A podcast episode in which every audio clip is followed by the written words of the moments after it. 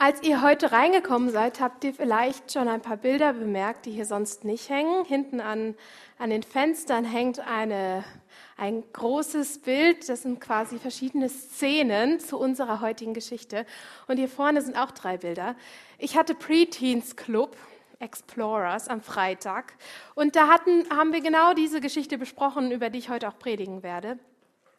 Und äh, meine Preteens haben sich kreativ ausgelebt. Das dürft ihr jetzt bewundern, weil ich finde, so eine Kreativität darf auch gesehen werden und dient heute noch dazu zur Veranschaulichung. Also geht gerne hinterher noch da hinten vorbei und schaut euch das mal an. Äh, ich finde, sie haben es richtig gut gemacht. Zum Anfang möchte ich euch ein bisschen von mir erzählen und vielleicht kennt ihr solche Situationen von euch auch ein bisschen hin und wieder. Also ich habe ähm, schon öfter mit Freundinnen geredet, die mir irgendwas erzählt haben und dann gesagt haben, Laura, kannst du bitte dafür beten? Und ich hatte wirklich die feste Absicht und die Überzeugung, das auch zu machen, habe gesagt, natürlich kann ich für dich beten. Bin nach Hause gegangen und habe keinen Gedanken mehr daran verschwendet. Nicht absichtlich, sondern einfach, weil ich es vergessen habe. Oder letztens hatten wir Open Doors hier. Da war ein Referent von Open Doors hier und der hat das Heft, sein aktuelles Heft gezeigt und hat gesagt, da drin sind Gebetsanliegen für jeden Tag. Betet doch bitte für unsere verfolgten Geschwister. Und ich habe dieses Heft mit nach Hause genommen mit der festen Absicht, dafür zu beten. Und ich habe es zu Hause hingelegt und habe es nicht mehr aufgeschlagen. Oder ich bete schon länger für jemanden, der krank ist und ich tue das auch, aber in mir ist so ein kleiner Zweifel. Bringt das überhaupt was, dass ich jetzt dafür bete? Macht Gott nicht sowieso, was er will? Ja, Gottes Pläne sind unergründlich. Warum soll ich dafür beten? Es gibt so wirklich unzählige Anliegen, für die wir als Christen beten können. Und ähm, ganz viele davon lasse ich liegen oder ich vergesse sie oder ich habe meine Zweifel daran. Und vielleicht ist das so wie solche solche Steine, ja, die sich vor uns auf dem Weg aufbauen und uns den Weg versperren, uns zu so einem Steinhaufen werden, ja. Äh, vielleicht haben wir Angst, dass das Gebet nicht erhört wird oder wir haben Zweifel daran, dass ähm, das überhaupt was bringt. Wir haben vielleicht einfach schlichtweg zu wenig Zeit oder keine Lust zu beten oder ähm, wir vergessen das Gebetsanliegen wieder. Dann kommt noch das schlechte Gewissen dazu, das uns drückt und das ist wie so eine Mauer, wie so, eine, so ein Steinhaufen, der sich vor uns aufbaut und uns daran hindert, für andere zu beten. Ich weiß nicht, wie es bei euch ist, aber für mich ist Fürbitte manchmal eine recht mühsame und erdrückende Sache. Als ich mich jetzt zu diesem Thema beschäftigt habe für die Predigt, da sind mir ganz viele Fragen gekommen und ich möchte drei von diesen Fragen mit euch heute mal genauer anschauen. Denn ich finde, als erstes muss man sich natürlich fragen, warum soll ich überhaupt beten? Ich meine, Gott weiß alles, das wissen wir ja. Und macht er nicht sowieso, was er will? Warum soll ich eigentlich beten? Ich habe ähm, mir oder ich möchte euch von drei Szenarien erzählen und ihr könnt euch im Kopf selber überlegen, welches von denen ihr am wahrscheinlichsten findet oder welches Bild ihr im Kopf am ehesten habt von Gott. Dazu sollen hier diese Bilder auch dienen. Das erste das kann man nicht so super erkennen, aber das soll ein Roboter sein. Ja, vielleicht sieht man es hier auch noch. Ähm, ist Gott vielleicht wie ein Roboter? Ja, man schickt ihm so eine Sprachnachricht und hofft, dass er sie versteht oder man wirft ein Gebet ein und drückt einen Knopf und guckt, was rauskommt. Ja, vielleicht ist Gott ja wie so ein Roboter und wenn alles gut geht, dann weiß man, man hat alles richtig bedient und wenn es nicht gut geht und nichts rauskommt, dann fragt man sich, hm, habe ich was falsch gemacht oder habe ich vielleicht das falsche Gebet reingeworfen? Weiß man ja nicht. Vielleicht ist Gott ja wie so ein Roboter, der funktioniert oder eben auch nicht. Oder vielleicht ist Gott wie so ein Despot, wie so ein despotischer Herrscher, so ein böser König. Ja? Gott ist ähm, vielleicht für uns eher souverän und eigenwillig und äh, der große Herrscher. Manchmal trauen wir uns vielleicht zu bitten, ganz zaghaft, aber wir rechnen doch eher damit, dass Gott sich nicht reinreden lässt von uns. Gott hat ja einen festen Plan und warum sollten wir kleinen Menschen ihn beeinflussen können? Vielleicht ist Gott ja wie so ein despotischer Herrscher, der sich nicht reinreden lässt. Oder vielleicht ist Gott eher wie ein liebender Vater. Hier haben meine Preteens das so schön gemalt, finde ich. Er sieht noch ziemlich jung aus, der Mann, aber sie haben mir versichert, äh, sie kennen auch junge Väter. Und der Mann, der hält seine Hände über äh, spielenden Kindern und da fallen Steine runter, aber es ist nicht schlimm, weil der Mann beschützt diese Kinder. Ja, vielleicht ist Gott wie so ein liebender Vater, auf dessen Schulter wir unseren Kopf ablegen können und ähm, der uns wirklich durch und durch kennt. Aber wie, bei das, bei, wie das bei unseren echten Vätern vielleicht, hoffentlich, auch ist, kennt er uns gut, aber will trotzdem, dass wir mit ihm reden. Ja? Er weiß, Gott weiß genau, dass wir ihn nicht so gut kennen, wie er uns kennt. Und deswegen sollen wir mit ihm reden und das soll unser Vertrauen zu ihm stärken. Er will wissen, was uns bewegt. Er will von uns hören, was uns freut, was wir uns wünschen. Und er will, dass unser Vertrauen gestärkt wird, denn das geschieht oft durch, durch, durch Reden, durch das Gespräch miteinander. Ich weiß ja nicht, zu was ihr am ehesten tendiert. Bei mir ist es vielleicht im Kopf manchmal ein bisschen eine Mischung. Äh, manchmal frage ich mich schon, warum mein Gebet jetzt nicht funktioniert. Oder manchmal habe ich doch meine Zweifel, ob Gott sich überhaupt bewegen lässt. Aber ich bin eigentlich davon überzeugt, dass Gott nicht ist wie ein Roboter oder wie ein despotischer Herrscher, sondern ich glaube und ich bin davon überzeugt, dass Gott ist wie ein liebender Vater. Ja? Dass er will, dass wir mit ihm reden und dass wir mit allem uns zu ihm trauen, dass wir nichts zurückhalten. Und ich bin dieser Meinung, weil äh, ich immer wieder einen Vers im Kopf habe, nämlich aus 1. Johannes 3, Vers 1. Das ist einer meiner Lieblingsverse aus der Bibel. Da steht, Seht, welch eine Liebe hat uns der Vater erwiesen, dass wir Gottes Kinder heißen dürfen. Und wir sind es auch. Nochmal. Seht, welch eine Liebe hat uns der Vater erwiesen, dass wir Gottes Kinder heißen dürfen. Und wir sind es auch. Ich finde, das ist so ein wunderbarer Vers, weil er uns sagt, wenn wir eine Beziehung, wenn wir ähm, wenn wir Gott kennen, wenn wir eine Beziehung zu ihm haben, dann ist er unser Vater, ja, unser liebender Vater und wir dürfen seine Kinder heißen. Wir sind also nicht nur Geschöpfe, wir sind auch Kinder. Und Gott ist wie ein liebender Vater, dem wir wirklich alles bringen können, ja, dem wir alles geben können, egal ob wir groß oder klein sind, alt oder jung. Wir dürfen immer wieder zu diesem Vater im Himmel kommen. Und wir dürfen auch lernen, ihm mehr zu vertrauen, denn durchs Gebet ähm, müssen wir das auch, weil wir immer wieder Mut brauchen und gucken müssen, testen müssen, ob Gott uns immer noch trägt. Auch in, in der nächsten und in der nächsten Bitte und in, in, in dem, was wir ihm alles bringen. Und darum hat Gebet vor allem etwas zu tun mit Vertrauen und mit Beziehung. Ja? Gebet ist vor allem Vertrauen und ist Beziehung. Und das ist finde ich, oder das beantwortet, finde ich, die erste Frage. Wunderbar. Warum sollen wir überhaupt beten? Es ist in allererster Linie, hat es was mit Vertrauen zu tun und mit Beziehung zu unserem himmlischen Vater. Gut, daraus folgt aber trotzdem, finde ich, noch eine zweite Frage, weil dass es jetzt mit Beziehung zu tun hat, ist gut und ist schön und ist eine gute Grundlage. Aber was passiert eigentlich mit meinen Gebeten? Was bewirkt mein Gebet? Lässt Gott sich jetzt am Ende noch von mir irgendwie überreden, irgendwas zu tun, was er eigentlich nicht tun wollte? Wir gucken mal zum, äh, zu der Geschichte, zu Mose und dem Volk Israel und dem goldenen Kalb. Ihr kennt wahrscheinlich die Geschichte alle. Hinten könnt ihr sie nachher noch in Bildern nachgucken. Und ähm, es ist so, dass das Volk Israel gerade in der Wüste ist und ähm, sie wurden aus Ägypten befreit von Gott und sind gerade auf dem Weg ins versprochene Land. Und seit 40 Tagen ist der Mose auf dem Berg Sinai, um dort die Gebote von Gott in Empfang zu nehmen. Wir lesen jetzt, was passiert. Ihr dürft hier mitlesen auf der Leinwand. Aus 2. Mose 32. Als aber das Volk sah, dass Mose ausblieb und nicht wieder von dem Berge herabkam, sammelte es sich gegen Aaron und sprach zu ihm, Auf, mach uns Götter, die vor uns hergehen, denn wir wissen nicht, was diesem Mann Mose widerfahren ist, der uns aus Ägyptenland geführt hat. Aaron sprach zu ihnen, Reißt ab die goldenen Ohrringe an den Ohren eurer Frauen, eurer Söhne und eurer Töchter und bringt sie zu mir. Da riss alles Volk sich die goldenen Ohrringe von den Ohren und brachte sie zu Aaron. Und er nahm sie von ihren Händen und formte das Gold und machte ein gegossenes Kalb. Und sie sprachen, sprachen, das sind deine Götter, Israel, die dich aus Ägyptenland geführt haben. Und als, als Aaron das sah, baute er einen Altar vor ihm und ließ ausrufen und sprach, morgen ist des Herrn Fest.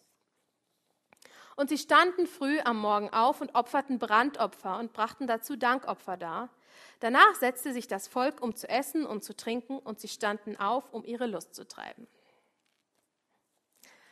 Wenn man das so liest, denkt man sich so, da hat das Volk jetzt ganz schön Mist gebaut.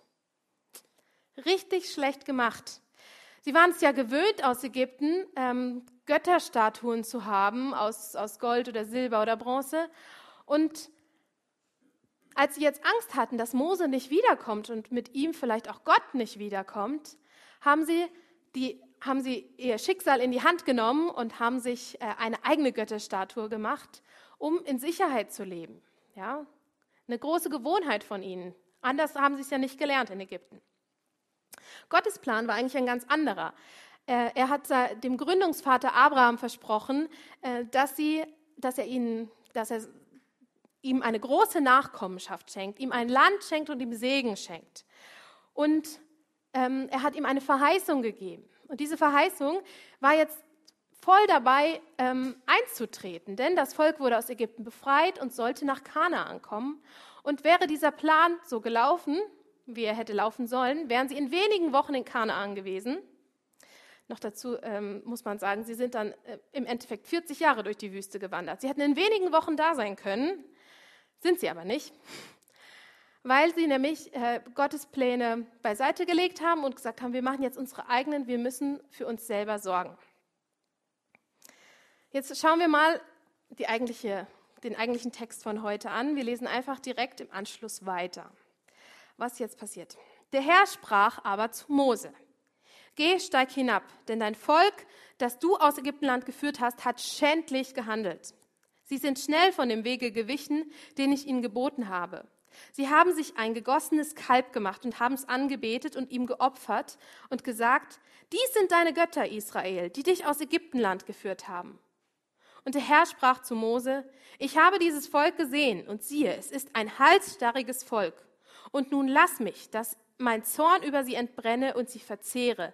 Dafür will ich dich zum großen Volk machen. Gott ist sauer, so richtig wütend und das zu Recht. Man kann sich das jetzt vielleicht vorstellen wie mit einem jungen Ehepaar, die gerade geheiratet haben und wo der eine Partner den anderen betrügt.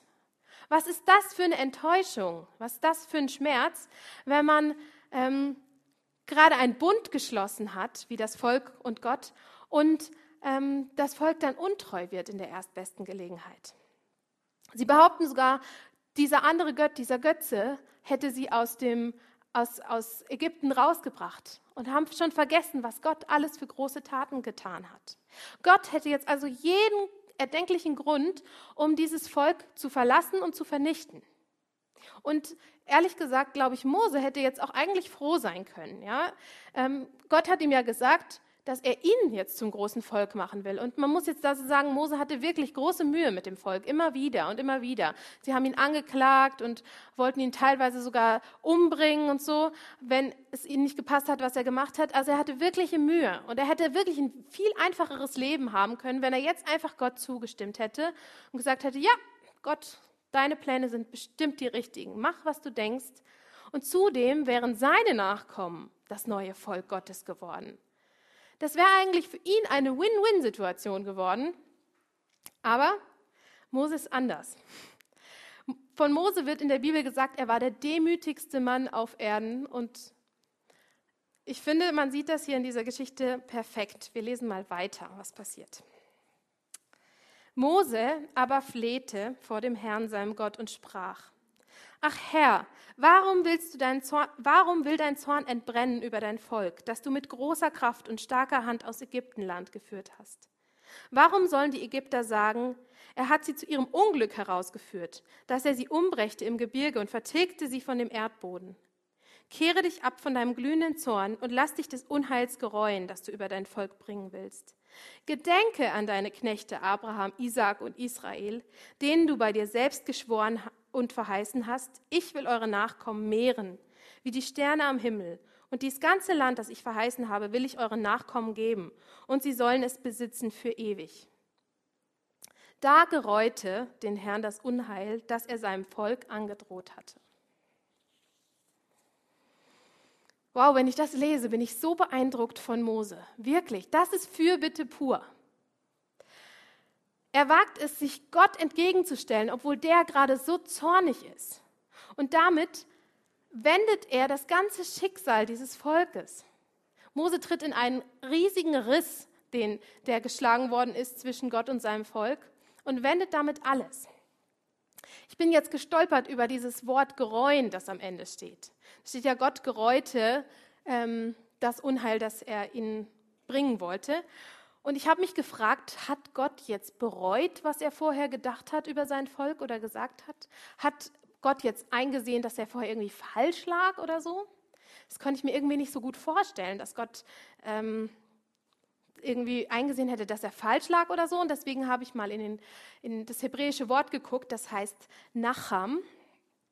Und das bedeutet im Grunde eigentlich trösten oder Mitleid haben. Das hat mich doch ein bisschen gewundert, aber ich finde, das ist sehr einleuchtend, weil Gott zeigt hier nicht, dass er wankelmütig war oder dass er vorher einen Fehler begangen hat, sondern Gott ändert seine Meinung, weil er Mitleid hat mit diesem Volk. Das ist doch eine verrückte Eigenschaft, oder? Dass dieses Volk ihn gerade betrogen hat und er trotzdem Mitleid aufbringen kann für sein Volk. Und dieses Mitleid veranlasst, veranlasst ihn dazu, dass er das Volk nicht vernichtet, sondern trösten will. Was erkennen wir jetzt daraus? Ich glaube, wir erkennen daraus, dass Gott sich nicht überreden lässt zu Sachen, die er nicht will, sondern dass ähm, Gott sich vielmehr von uns Menschen daran erinnern lässt, was er eigentlich sowieso tun will. Das klingt jetzt ein bisschen kompliziert. Ich versuche es nochmal an dem Beispiel deutlich zu machen. Ähm, Gott wollte eigentlich ja eine, er hat eine Verheißung ausgesprochen über sein Volk und er wollte sie mit einem eigenen Land segnen. Und dann gab es einen Treuebruch und Gott wäre jetzt nicht mehr verpflichtet gewesen, sein Volk weiter zu führen und zu begleiten, weil sie ihm ja die Treue gebrochen haben. Ja, wenn man daran denkt, dass sie ja einen Bund geschlossen haben, wäre dieser Bund gebrochen und Gott wäre zu nichts mehr verpflichtet gewesen. Aber Gott hat sich von Mose gerne umstimmen lassen, seinen alten Plan, seinen ursprünglichen Plan weiter durchzusetzen. Denn, da kommt es jetzt wieder ins Spiel, Gott und Mose hatten ja eine ganz enge Beziehung. Die Heidi hat es vorhin auch schon gesagt. Gott und Mose, ähm, oder Mose war ganz nah am Herzen Gottes. Und damit war auch das Volk Israel ganz nah am Herzen Gottes. Und Gott hat dieses Volk geliebt und hat sich deshalb von Mose gerne wieder dazu bringen lassen, seinen ursprünglichen Plan durchzusetzen und weiterzuführen. Und ich finde, das ist der Grund, warum es sich lohnt zu beten und warum es sich auch lohnt, für andere zu beten. Denn Gott erlaubt uns im Gebet, an seinem Plan beteiligt zu sein. Im Gebet erlaubt uns Gott, an seinem Plan beteiligt zu sein. Das finde ich verrückt. Ähm, in Jakobus 4, Vers 2 können wir den negativen Umkehrschluss sehen. Da gibt es einen kurzen, aber sehr prägnanten Satz. Da steht nämlich, ihr habt nichts, weil ihr nicht bittet. Damit sagt er hier eigentlich, der Jakobus, wenn wir nicht bitten, bekommen wir vielleicht das nicht, was Gott uns eigentlich gegeben hätte. Und ich frage mich dabei, was uns vielleicht alles schon entgangen ist, weil wir nicht darum gebeten, gebeten haben. Also es ist ein großes Geheimnis, finde ich, dass Gott einerseits seine eigenen Pläne macht und sie durchsetzt und uns andererseits an seinen Plänen beteiligt. Im Gebet und durch das Gebet erlaubt uns Gott, an seinen Plänen beteiligt zu sein. Das klingt für uns vielleicht ein bisschen paradox, aber für Gott ist es kein Problem. Gut, damit wäre die zweite Frage beantwortet. Jetzt habe ich allgemein über das Gebet geredet. Ähm, jetzt möchte ich nochmal auf die Fürbitte in der dritten Frage eingehen. Und zwar, was kann ich jetzt aus dieser Mose-Geschichte über Fürbitte lernen? Wie soll ich für andere beten? Ich finde, ähm, Fürbitte ist ja was ganz Besonderes. Der Mose, der hat nicht nur einmal für sein Volk gebeten. Im Alten Testament haben ganz viele Leute für andere gebeten und im Neuen Testament noch viel mehr. Und Jesus hat das Ganze noch auf die Spitze getrieben, indem er nicht nur für seine Jünger gebeten hat, sondern auch für seine Feinde. Also Fürbitte muss wohl was sehr Besonderes sein und ich habe drei Kriterien bei Mose ausmachen können, ähm, warum oder wie man Fürbitten kann, was, wie, wie das erfolgreich passieren kann. Das erste, finde ich, ist ein, ein sehr ein wirklich schönes Kriterium, nämlich Fürbitte hat zur Abwechslung mal überhaupt gar nichts mit uns zu tun. Ich weiß nicht, ob es euch auch manchmal so geht. Manchmal nervt es mich, dass ich mich so sehr um mich selber drehe in meinem Leben. Ja? Es geht immer nur um mich und irgendwie um meine Beziehung zu Gott und alles dreht sich ja oft um einen selbst. So sind wir Menschen. Aber in der Fürbitte muss es sich mal zwingend nur um den anderen drehen. Es geht um das Wohl des anderen. Selbst wenn ich als positiven Nebenaspekt auch davon profitieren würde, geht es um das Wohl des anderen. Das muss ich im Auge haben bei der Fürbitte. Wenn ich für andere eintrete, dann trage ich sie damit zu Gott, sie und ihr Anliegen. So wie die Freunde vielleicht ihren gelähmten Freund zu Jesus runtergelassen haben. Das ist ein ganz praktisches Beispiel, finde ich. Oder Mose, der wirklich gar keinen, gar keinen Vorteil davon hatte, dass er jetzt für dieses Volk gebeten hat und es trotzdem gemacht hat. Genau, also das ist das erste Kriterium, Selbstlosigkeit. Das zweite Kriterium sieht man bei Mose, finde ich auch ganz deutlich. Es ist die Leidenschaft. Der Mose, da steht, er flehte vor dem Herrn. Er flehte vor dem Herrn und er setzte wirklich seine ganzen Argumentationskünste dafür ein, dass äh, Gott sich umstimmen lässt. Und wenn wir manchmal denken, ach, für bitte, das ist irgendwie sowas Langweiliges und äh, sowas Träges oder so, dann machen wir wirklich was falsch, weil so wie Fürbitte da geschildert wird, ist es was Leidenschaftliches, wo wir mit dem Herzen dabei sind. Genau, das dritte Kriterium, finde ich, ist das Schwierigste. Es ist nämlich der Mut. Mose musste ja wirklich viel Mut aufbringen. Ja? Er ist dem zornigen Gott gegenübergetreten und er hat ganz schön viel riskiert und musste sich ja großen Mut dafür aufbringen. Und ich glaube, wir müssen auch manchmal großen Mut aufbringen, wenn wir beten, weil wir in unserem Innern denken, ach, irgendwie ist das Anliegen zu groß oder vielleicht zu unwichtig und zu klein oder zu unverschämt. Und dann müssen wir mutig sein und beten. Wir brauchen Mut und wir brauchen auch die Selbstlosigkeit, ähm, dass wir einfach mal für andere beten und nicht nur an uns denken. Und wir brauchen die Leidenschaft, um dran zu bleiben. Das sind wichtige Kriterien. So, jetzt ist Fürbitte ja ein rein praktisches Thema eigentlich. Ich habe euch viel erzählt, aber es geht ums Machen. Nur leider, oder ich finde, es ist nicht so schlimm. Ich gebe euch heute keine praktischen Tipps, wie ihr jetzt fürbitten sollt. Ich könnte jetzt sagen, ja, legt euch ein Heft an und schreibt euch Anliegen rein oder schreibt es euch auf Zettelchen und hängt sie im Haus überall auf, wo ihr sie seht oder so. Das sind alles schöne Tipps und, und praktische Sachen, aber ich glaube, am Ende hängt es nicht an der Form, ob wir jetzt für andere beten oder nicht. Am Ende hängt es an der Einstellung. Ja? Denn wir haben ja oft diese Mauern, die uns irgendwie davor äh, davon abhalten. Ja, wir haben diesen Zweifel und, und die Angst und keine Zeit und sind vielleicht enttäuscht von uns selbst, haben ein schlechtes Gewissen, aber das muss nicht so sein. Wir müssen nicht davon äh, abgehalten werden. Wir können dem entgegentreten. Und ich glaube, diese drei Sachen, diese drei Kriterien können uns wirklich helfen, dem entgegenzutreten. Denn wir müssen das nicht so destruktiv nutzen, diese Mauern. Wir könnten sie einfach ein bisschen ordnen und könnten anfangen, für Selbstlosigkeit zu beten, anfangen für Leidenschaft zu beten und für Mut. Und wir können Schritt für Schritt, immer Schritt für Schritt, diese Dinge einüben und trainieren und sie uns wichtig werden lassen. Und dann braucht es nicht so ein Steinhaufen sein, der uns hindert, sondern dann kann es eine Treppe sein, die uns hilft, sogar in der Fürbitte zu wachsen und darin groß zu werden und, und anderen damit zu dienen. Ja? Wir müssen uns nicht aufhalten lassen. Und ganz am Schluss möchte ich euch noch sagen, ich, ich glaube, am Ende ist es sogar die, Grundein, die Grundhaltung, die bei uns den großen Unterschied macht. Ist Fürbitte für uns irgendwie was Lästiges, was man als Christ halt tun muss oder irgendwas, was wir uns angewöhnt haben? Oder sehen wir, dass Fürbitte wirklich eine Ehre ist? Für andere einzutreten ist eine Ehre, denn es bewirkt wirklich was bei Gott. Und dadurch wird das Leben von Menschen verändert. Und wie wir jetzt an diesem Volk sehen konnten, an dieser Geschichte mit Mose und dem Volk, manchmal wird die ganze Weltgeschichte verändert, wenn wir für andere eintreten. Ist uns das bewusst? Ich bete. Vater, ich danke dir, dass du unser Gott bist und dass du nicht nur auf uns herabschauen willst, sondern dass du uns liebst und unser Vater sein willst und dass wir mit allem zu dir kommen können. Ich danke dir, dass es dir um Vertrauen geht, dass du willst, dass wir dir immer mehr vertrauen und dass unsere Beziehung zu dir immer näher und enger wird. Und ich danke dir, dass, unser, dass du uns mit, durch unser Gebet beteiligst an deinen Plänen. Das ist so großartig, dass wir kleinen Menschen an deinen Plänen teilhaben dürfen.